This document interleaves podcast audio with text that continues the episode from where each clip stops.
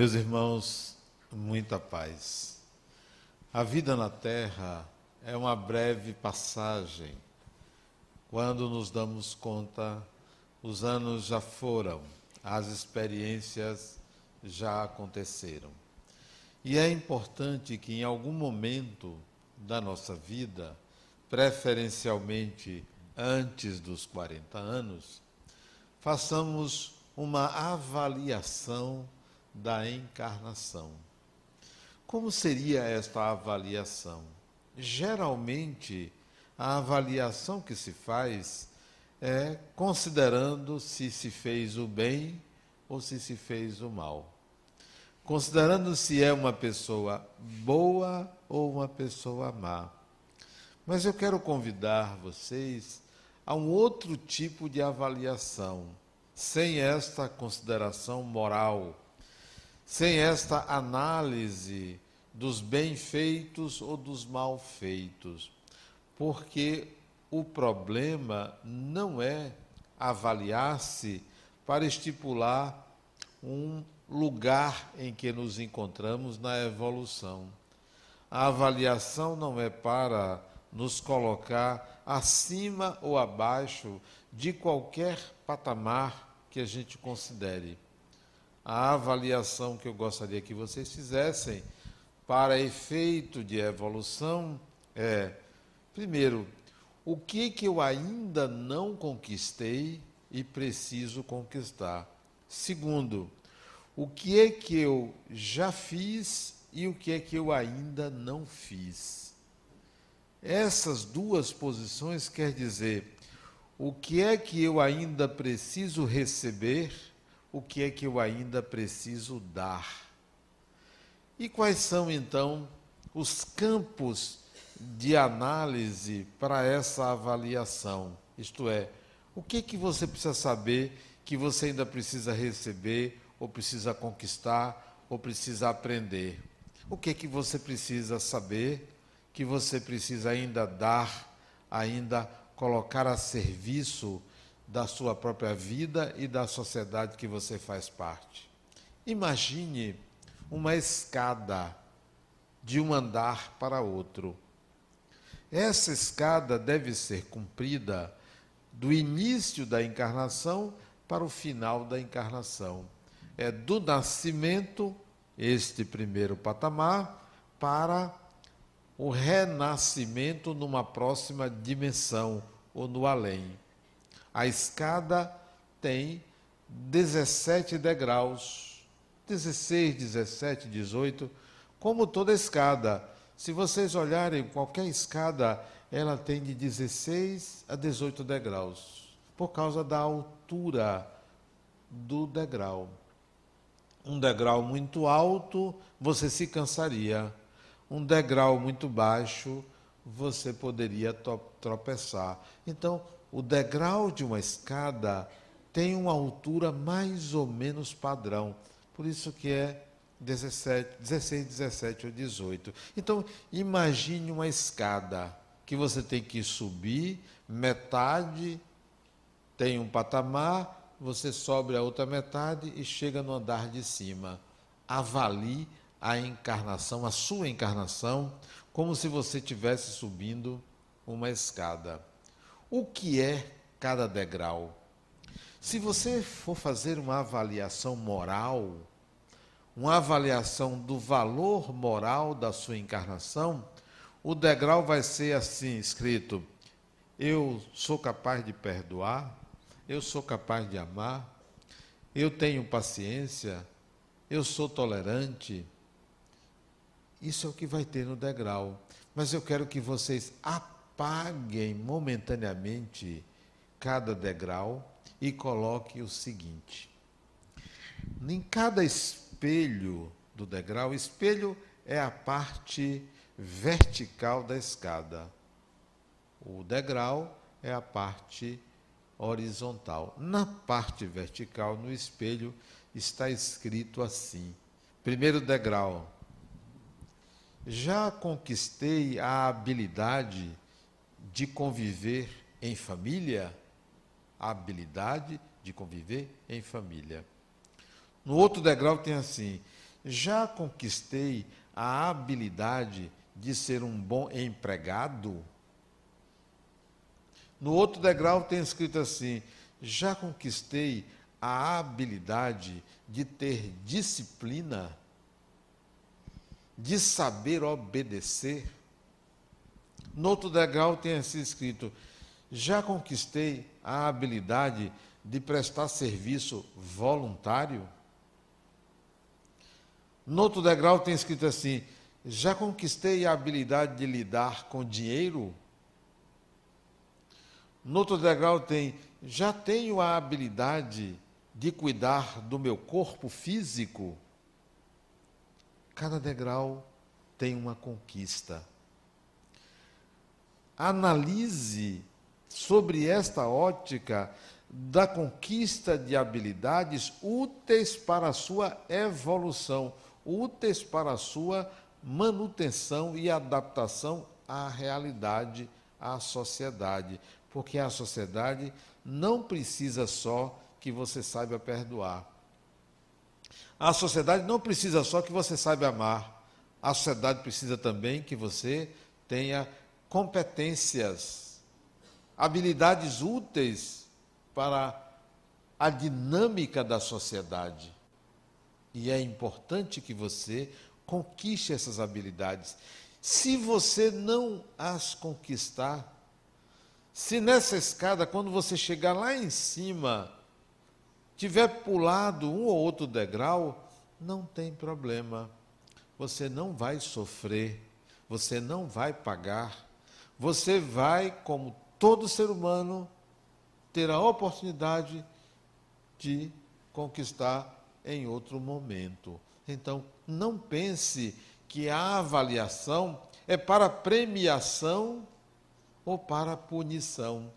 A avaliação que eu estou propondo é só para você se situar, não para ser punido ou punida, ou para receber um troféu, este ou aquele. Não é para isso. É para você situar onde é que eu estou. Em que condição eu me encontro? Eu já conquistei ou ainda não conquistei? Eu preciso conquistar. Mas quando você sobe um degrau, digamos que você subiu esse primeiro degrau, tenho a habilidade de conviver bem em família. Significa que você tem um papel conciliador. Significa que você sabe se colocar dentro da família para não ser desagregador. Significa que você sabe fazer com que o grupo familiar se mantenha unido significa que você consegue, diante de conflitos domésticos, agir com leveza. Significa dizer que você, no ambiente familiar, você é capaz de ser bom filho ou bom pai, boa filha ou boa mãe, bom irmão ou boa irmã, você consegue se dar bem em qualquer dos papéis familiares. Então, você subiu aquele degrau, já conquistei. Isso significa que qualquer que seja a encarnação, qualquer que seja a posição familiar que você venha ocupar, você já resolveu isso, você vai se dar bem. O prêmio, entre aspas, é apenas esse: eu vou me dar bem em qualquer família que eu renasça. Saberei entender a posição de qualquer membro de qualquer família, porque aquilo já é uma habilidade conquistada. Quando você sobe esse primeiro degrau, pisou nele, você olhar para o chão, está escrito uma coisa a ser conquistada antes de subir o próximo degrau. Está ali no chão do degrau. Está escrito assim: Por eu ter conquistado esse degrau, por eu ter, por eu ter aprendido esse aspecto da minha evolução, o que é que eu devolvo para a sociedade? Isto é, o que é que eu dou? Eu recebi, eu ganhei, eu integrei. E agora, o que é que eu estou dando à sociedade por conta desse recebimento? A questão é algo que você tem que fazer pela das pessoas, porque você já aprendeu isso. Tudo que o espírito aprende, ele tem que dar uma cota de volta à sociedade. Absolutamente tudo. É receber e dar. Eu preciso e eu posso oferecer. É plantar e semear. É aprender e ensinar. Sempre nós somos aprendizes, alunos, somos professores, mestres. Todo ser humano ocupa as duas posições. Então, cada degrau que você sobe significa que você adquiriu uma habilidade. Cada degrau que você vai subir significa que você tem que, antes de subir, devolver alguma coisa para a sociedade. Recebeu, agora vai devolver. Quando você atinge o próximo degrau, você já vê lá no espelho do terceiro degrau escrito o que você precisa integrar. Agora são atividades ou habilidades laborais, habilidades técnicas, habilidades úteis à sociedade. Antigamente, na minha época, tinha curso de datilografia. Não sei se alguém aqui alcançou. Eu alcancei. Tinha as máquinas de datilografia nas mesinhas onde as pessoas sentavam e aprendia a teclar a máquina de datilografia. Eu vou confessar uma coisa a vocês que eu nunca disse, mas a gente tem que ter humildade. Eu perdi em datilografia. Sério, eu não conseguia digitar sem olhar. Eu perdi. Eu fui reprovado em datilografia. Veja que espírito atrasado. Até em datilografia eu fui reprovado. Bom, eu pergunto a vocês: para que aquela habilidade? Meus pêsames para quem foi aprovado. Porque hoje não tem utilidade nenhuma. Eu não sou caixa de banco. Eu não preciso estar digitando uma coisa e olhando para o vazio. Então, a habilidade a ser conquistada laboral tem que ser útil para a sociedade. Vai em busca, que está escrito no segundo, no espelho do segundo degrau, está escrito assim, ó, habilidades técnicas, vá em busca. Porque tem pessoas que sabem muito pouco e o que sabem não é útil à sociedade. Eu tenho um amigo, ele é um crânio, sabe aquela pessoa super inteligente? Ele sabe quem foi a mãe do filósofo tal. É uma cabeça, eu fico admirado. Para quê? Para nada. Não serve para nada não tem valor. Tem pessoas que sabem um monte de coisas, sabe muito, lê, se informa, é capaz de dar uma aula para você de nada, absolutamente nada. Tá bom, muito obrigado. Agora vá trabalhar, vá fazer, vá aprender alguma coisa que seja útil à sociedade para você devolver. Então, atividades ou habilidades laborais entre numa, num curso, aprenda alguma coisa. Com que idade? Qualquer idade. 20, 30, 50, 80, 90 anos. Eu tenho um paciente de 91 anos e nove meses. Ele me pediu para desencarnar, mas eu pedi ele para esperar mais um pouco, ajudar ele a desencarnar. E agora eu o incentivei a tomar um curso porque ele é analfabeto. Não é analfabeto é, de leitura, não, que ele lê muito. Ele é analfabeto quanto a computador. O computador, para ele, é um monstro. Ele não sabe ligar. Então, agora ele se matriculou num curso para aprender a lidar com o computador. Ele agora já sabe onde liga. Já sabe, aprendeu que tem um botão lá, pover, lá que ele aperta lá, né? Não é pover? Não, é pover. Ele me disse que, que o botão chama pover, né? Então ele já sabe. Aprenda alguma coisa para que você devolva para a sociedade. Não basta você se encher de orações. Sabe orar. Sabe, esse mesmo amigo sabe o evangelho de cor e salteado. Você pergunta ele, ele sabe o que, que Mateus disse. Quando Jesus falou, quem é que estava presente e a mãe de quem estava presente. É um negócio impressionante. Para nada. Não serve para nada isso. Então, vá aprender alguma coisa. Porque a avaliação da encarnação não é esta que você foi orientado, orientada a fazer, avaliação moral. Vai cair do cavalo, como Paulo de Tasso caiu do cavalo. Não é isso. Não é para isso que nós estamos aqui. É preciso ter algo a mais. Eu tenho um paciente que ele é um homem muito rico.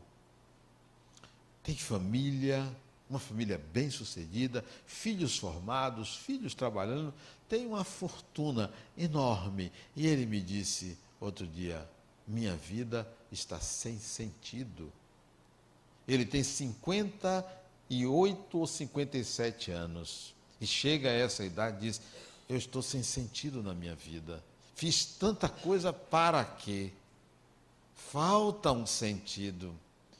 Desenvolvimento de habilidades. E uma das habilidades mais importantes que você pode desenvolver é encontrar a sua designação pessoal, que é o sentido da sua vida.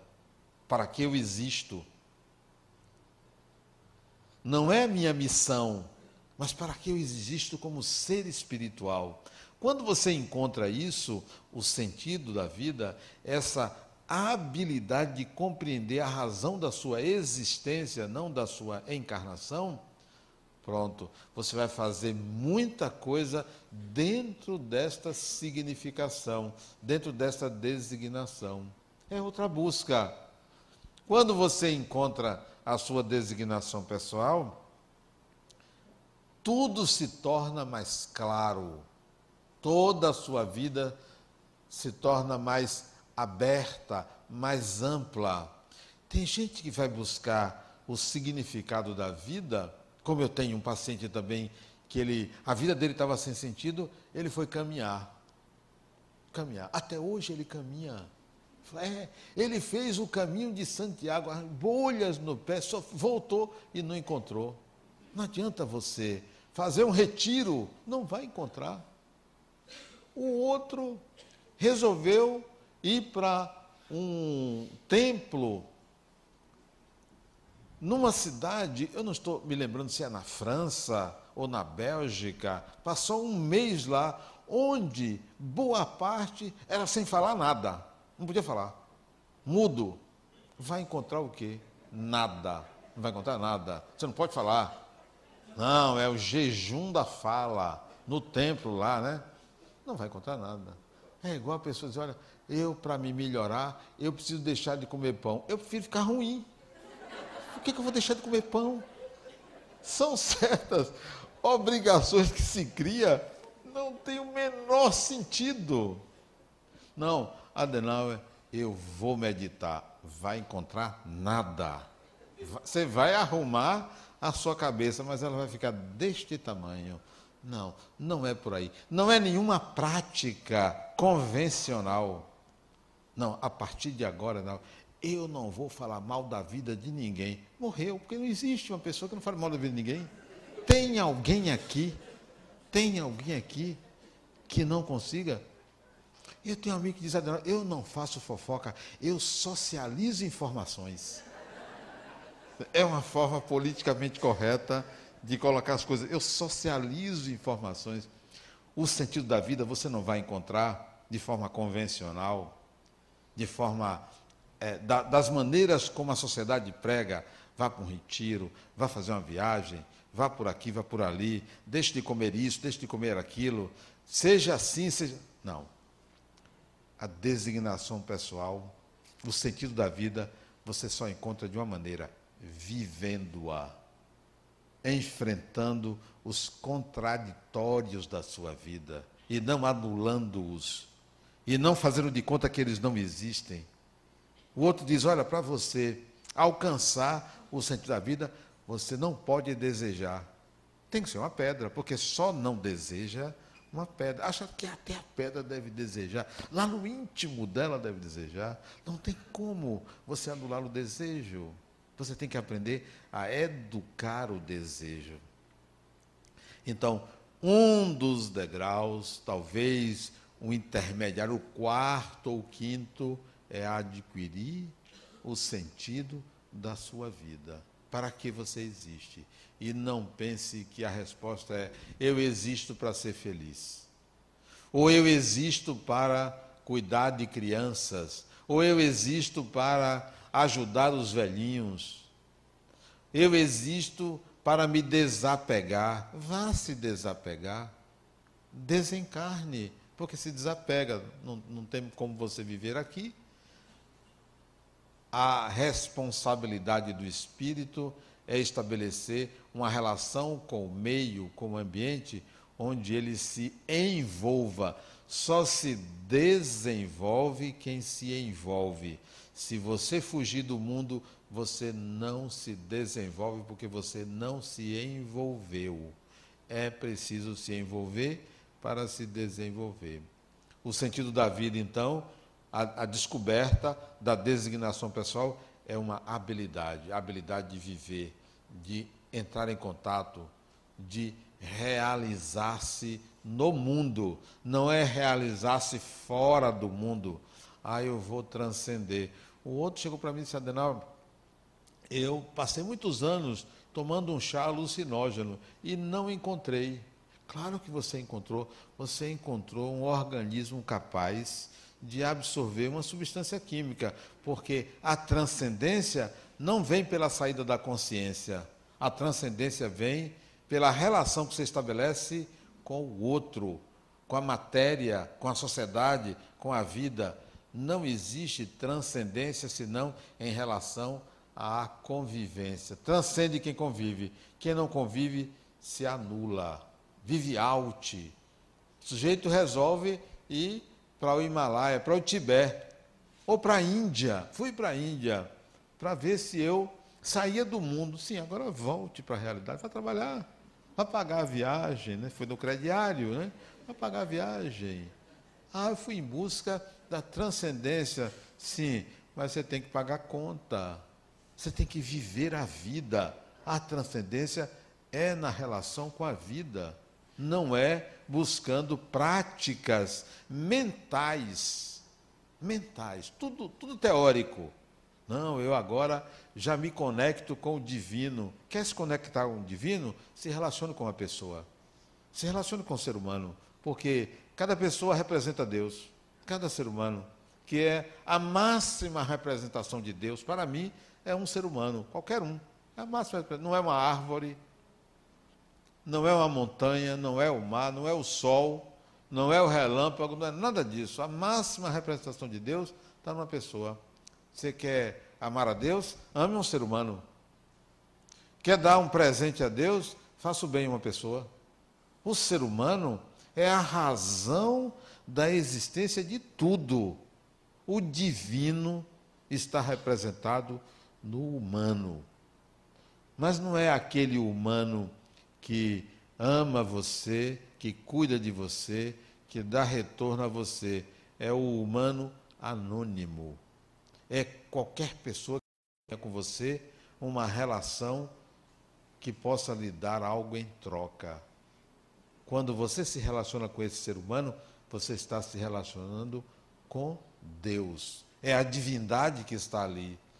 Quando você não estabelece rótulos para aquele ser humano, quando você não estabelece valor para aquele ser humano, você está se relacionando com Deus.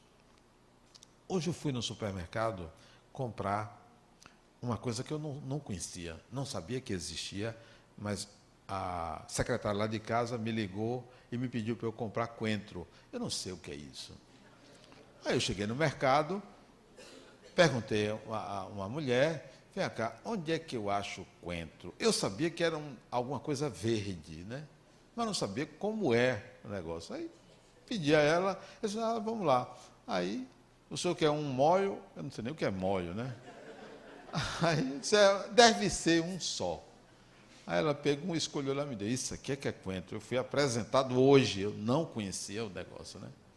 Aí, cheirei, a ver o cheiro, né? Fiquei. Ela saiu, fiquei ali, daqui a pouco veio um rapaz e disse, Adenal, é, você aqui? Você não me conhece, não? Eu disse, não, não conheço, não. Não, eu, eu vou lá no Harmonia. Você precisa de ajuda? Eu, disse, eu já encontrei. Eu fui apresentado a isso aqui. Mas eu preciso comprar também uma sustagem. Eu também não sabia o que era sustagem. Para mim, sustagem é aquilo que você dá a boi, a, a vaca, alguma coisa assim. Mas é um, um negócio de uma, de uma, latinha que tem um pozinho que é para fazer vitamina para o meu neto. Eu não sabia que tinha esse negócio de sustagem, né? Aí eu, fui, aí eu, pedi a ele, você pode me dizer onde é que eu encontro aqui? Ele só você vai no corredor tal, fui lá, só que não era lá, né? Ele me indicou errado. Se ele tiver aqui, está me devendo essa. Eu tive que ir lá e voltar para procurar. Essas coisas da vida cotidiana, se você não entra em contato, você não sabe o que é a vida, porque vivemos num mundo muito mental, muito fora da realidade, do dia a dia. Eu passei lá alguns minutos no mercado para saber o que era coentro e para saber o que era sustagem e consegui. Ih, rapaz, esqueci. Não comprei a sustagem, agora estou lembrando. Não comprei a sustagem. E eu fui para comprar isso.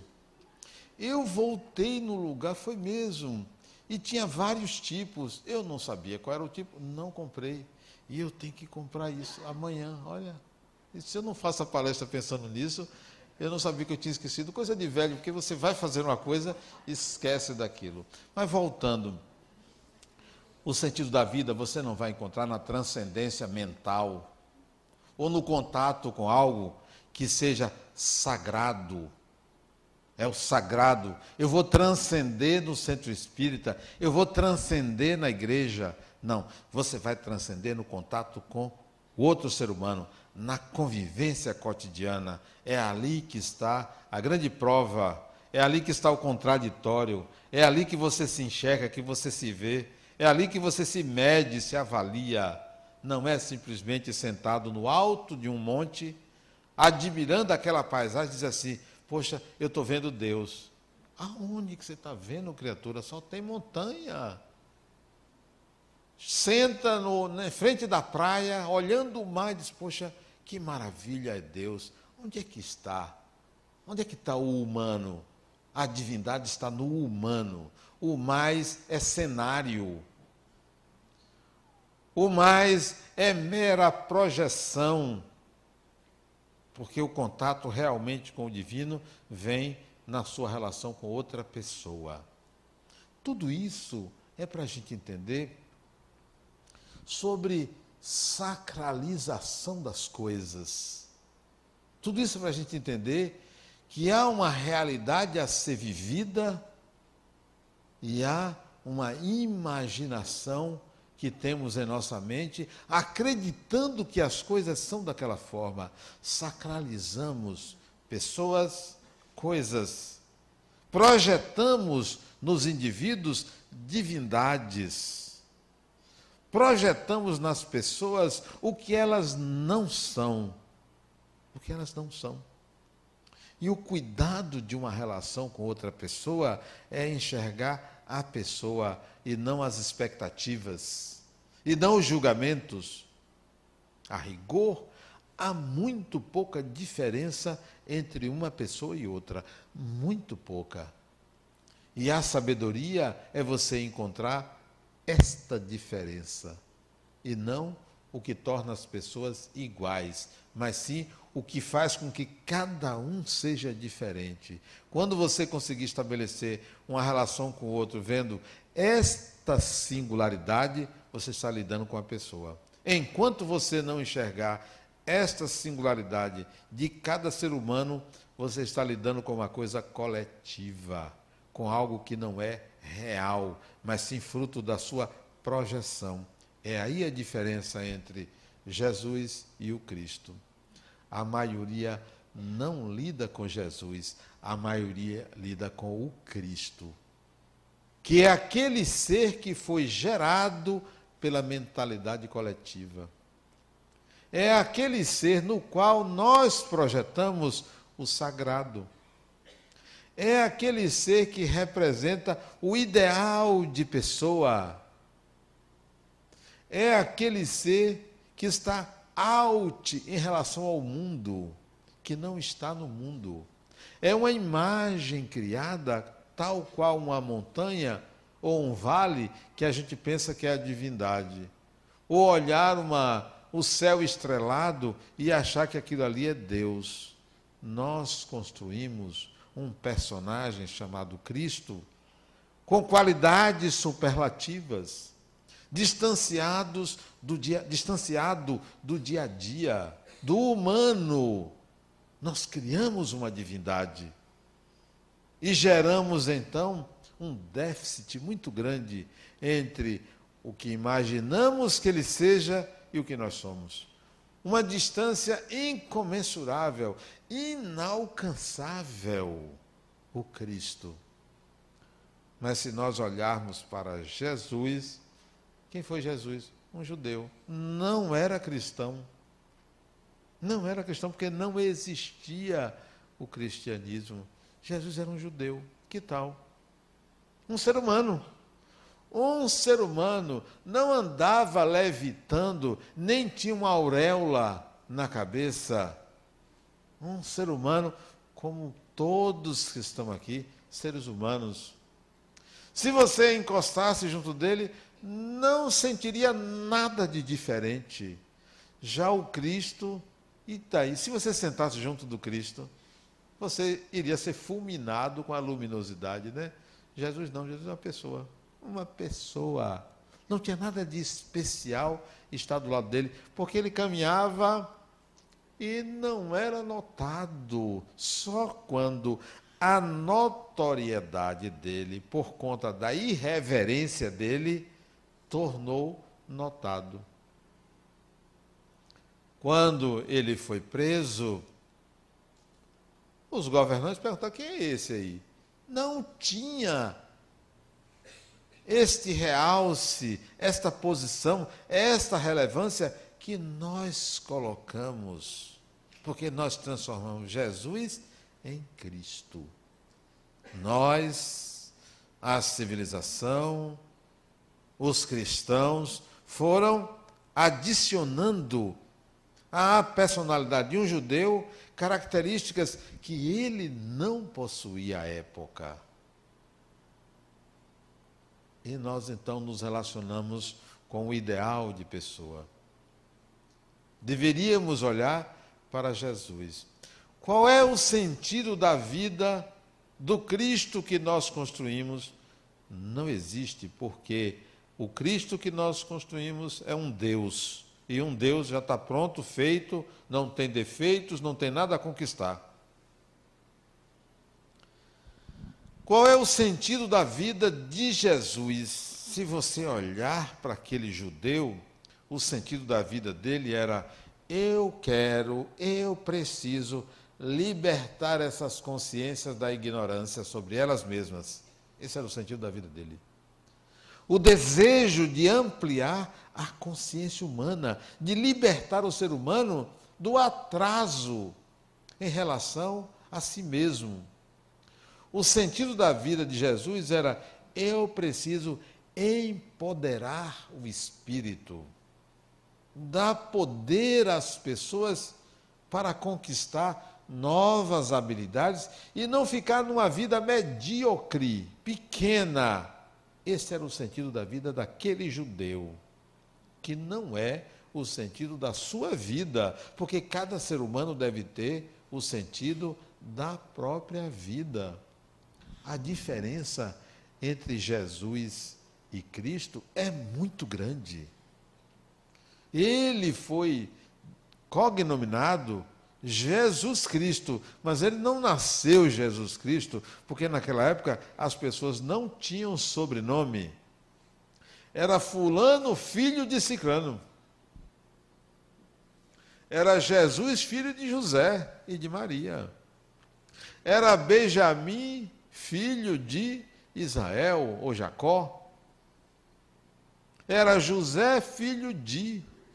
Não tinha sobrenome. Então, ele não nasceu Jesus Cristo, ele nasceu Jesus, um simples judeu, que nasceu numa estrebaria. Mas eu digo para vocês, a maioria nascia assim mesmo, não foi privilégio dele, porque não tinha hospital das clínicas, não tinha maternidade do Hiperba, não tinha não, tinha não, não tinha um lugar para nascer não, você nascia em casa, e em casa não tinha chão de cerâmica não, não tinha luz, tinha candeeiro, as pessoas nasciam em qualquer lugar. Então as pessoas ficam assim: poxa, coitadinho, nasceu na estrebaria. Está falando do Cristo, porque Jesus nasceu como muita gente nascia naquela época. Nós precisamos demitificar, porque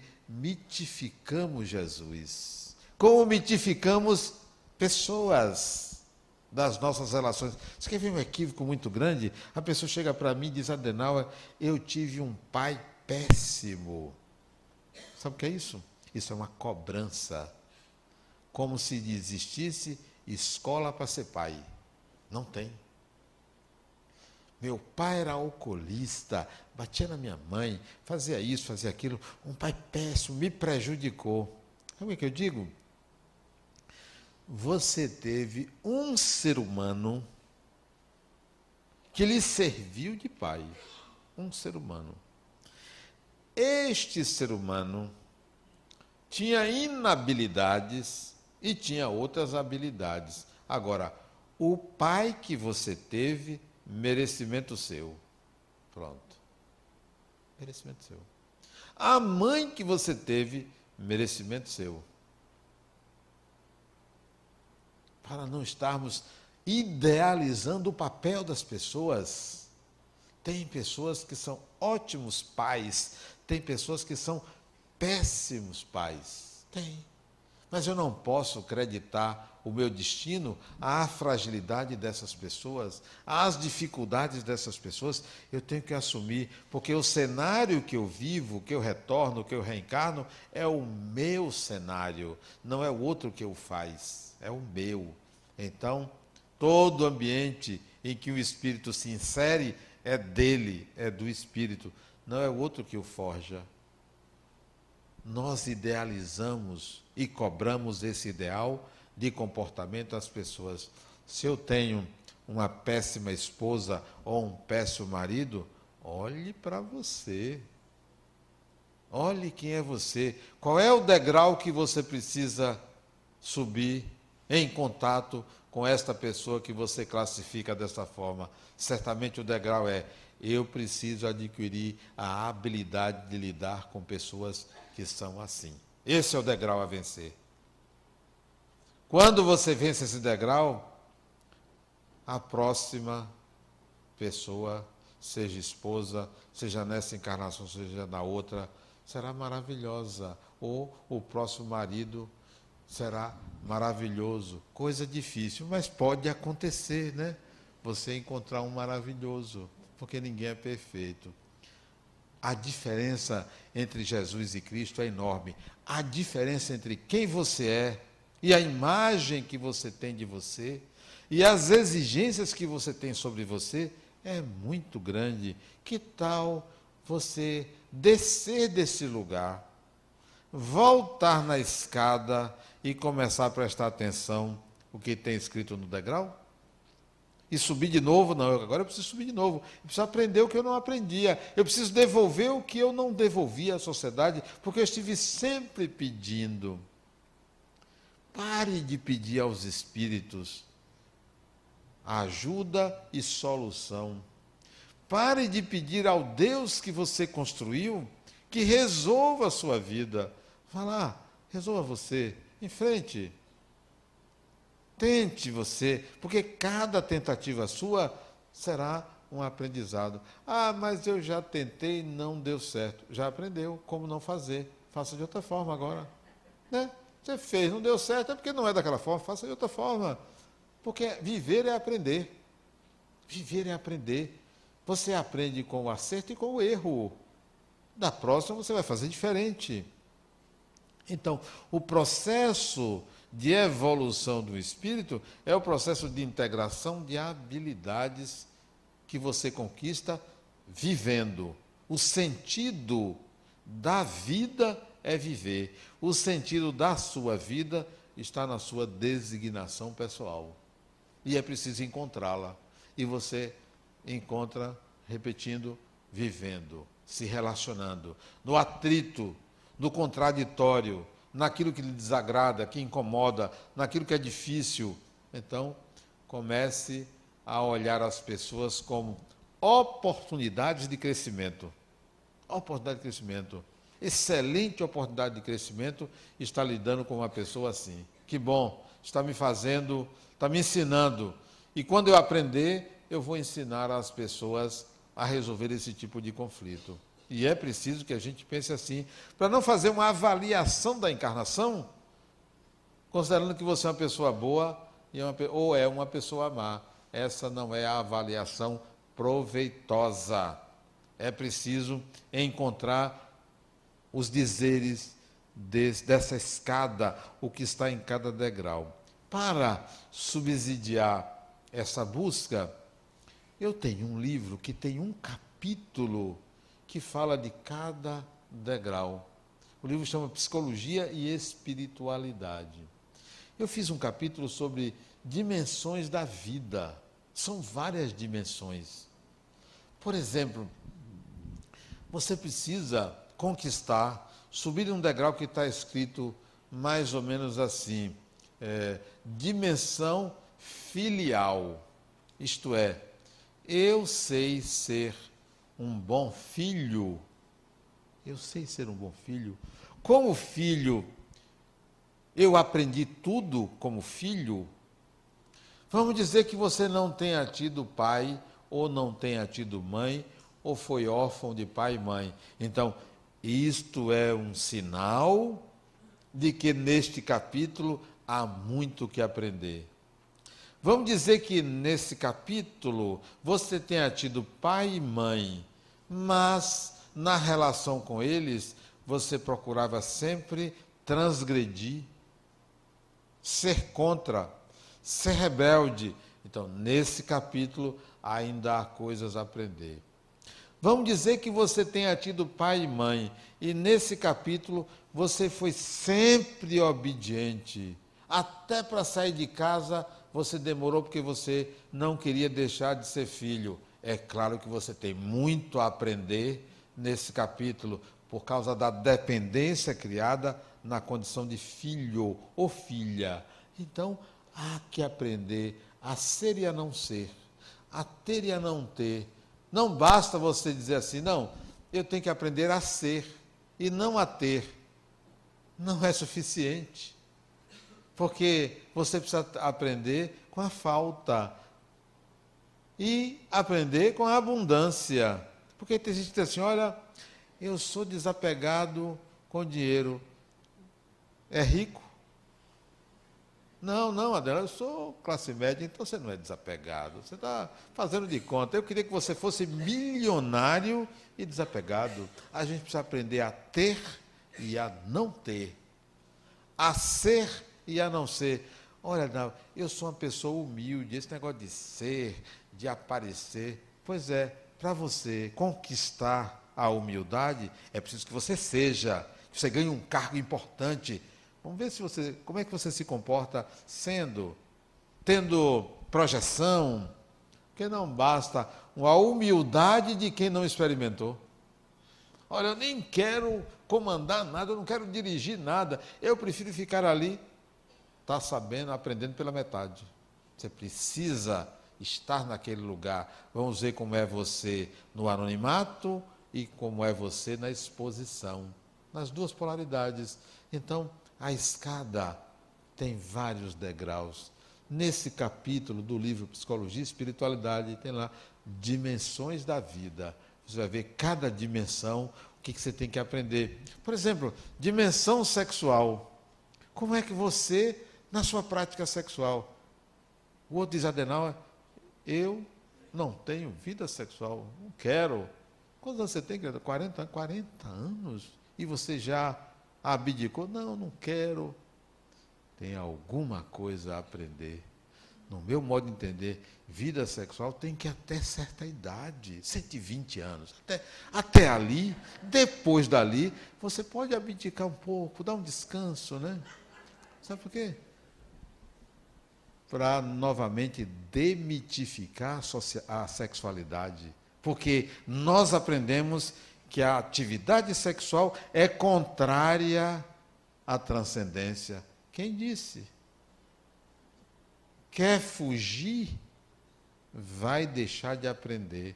Você tem que administrar o seu desejo sexual. E a administração não é só com renúncia. Eu admito uma pessoa que renuncie por um tempo, mas depois vai ter que aprender a usar. Nós perdemos muito pela renúncia total à atividade sexual, por considerá-la pecaminosa. Aprendemos que a maçã que Eva ofereceu a Adão, graças à influência da serpente, era o sexo, por isso que ele foi expulso do paraíso. Aprendemos assim. Esses dias eu dei uma aula lá em cima e perguntei a uma pessoa que eu falei algumas coisas que chocaram ela. Ela disse assim: Adenauer, como é que eu vou agora viver com esses conceitos que você traz? Eu disse, criatura, na história de Branca de Neves e Sete Anões, qual era o personagem mais importante? Esse Branca de Neve, para mim, era a bruxa. Na história de Chapeuzinho Vermelho, qual era o personagem mais importante? O lobo mau. Imagine se não tivesse o lobo mau. Que tal? Não aconteceria nada. Então, criatura, você é Chapeuzinho Vermelho, está aqui o lobo mau.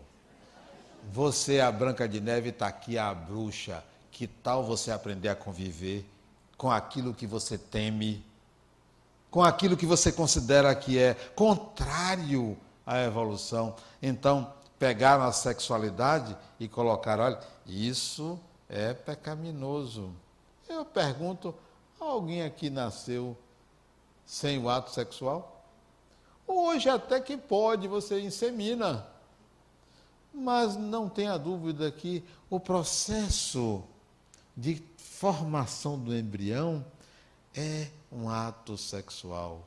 Porque vai lá, o espermatozoide encontra a sua cavidadezinha para formar o corpo humano. Não tem como. Então, há algumas condições para a gente alcançar a evolução. Não dá para pular degrau. Pulou, vai ter que voltar para aprender. Não tem punição se não aprender. Digamos que você chegou numa cidade espiritual, desencarnou, chegou numa cidade espiritual, todo mundo cheio de habilidades e você com poucas habilidades, porque ficou na terra matando o tempo. Matando o tempo desorganizado, desorganizada, aéreo, aérea, cheio de, de Netflix, cheio de não sei o que lá, ali na televisão, nada, não, não aprendia nada. Esperando o príncipe encantado tal, entregando o boleto para o, o marido pagar, então você ficou ali, nada, nada, desencarna, chega numa cidade espiritual, está todo mundo cheio de coisa para fazer, resta o que para você? Ó, dá para voltar? Bata na outra porta, lá tem um pessoal lá que, tá, que foi como você. Porque aqui não cabe. Aqui está todo mundo ocupado. Ah, mas me ajude. Não dá tempo. Vá ali do lado, na cidade do lado. Fica ali um pouquinho mais abaixo, está ali. Lá o pessoal acolhe você. Aí você chega lá, tá aqui, ninguém me recebeu, não quis, você sai, vai para outra cidade. Chega lá, não, pode entrar. Pega essa vassoura aí. Vai limpar aqui, vamos limpar. Essa sujeira, mas. Mas eu, eu quero, queria outra coisa. Não, você vai começar de baixo, você vai aprender a limpar. Sanitário. Vai limpar os sanitários. Alegorias à parte.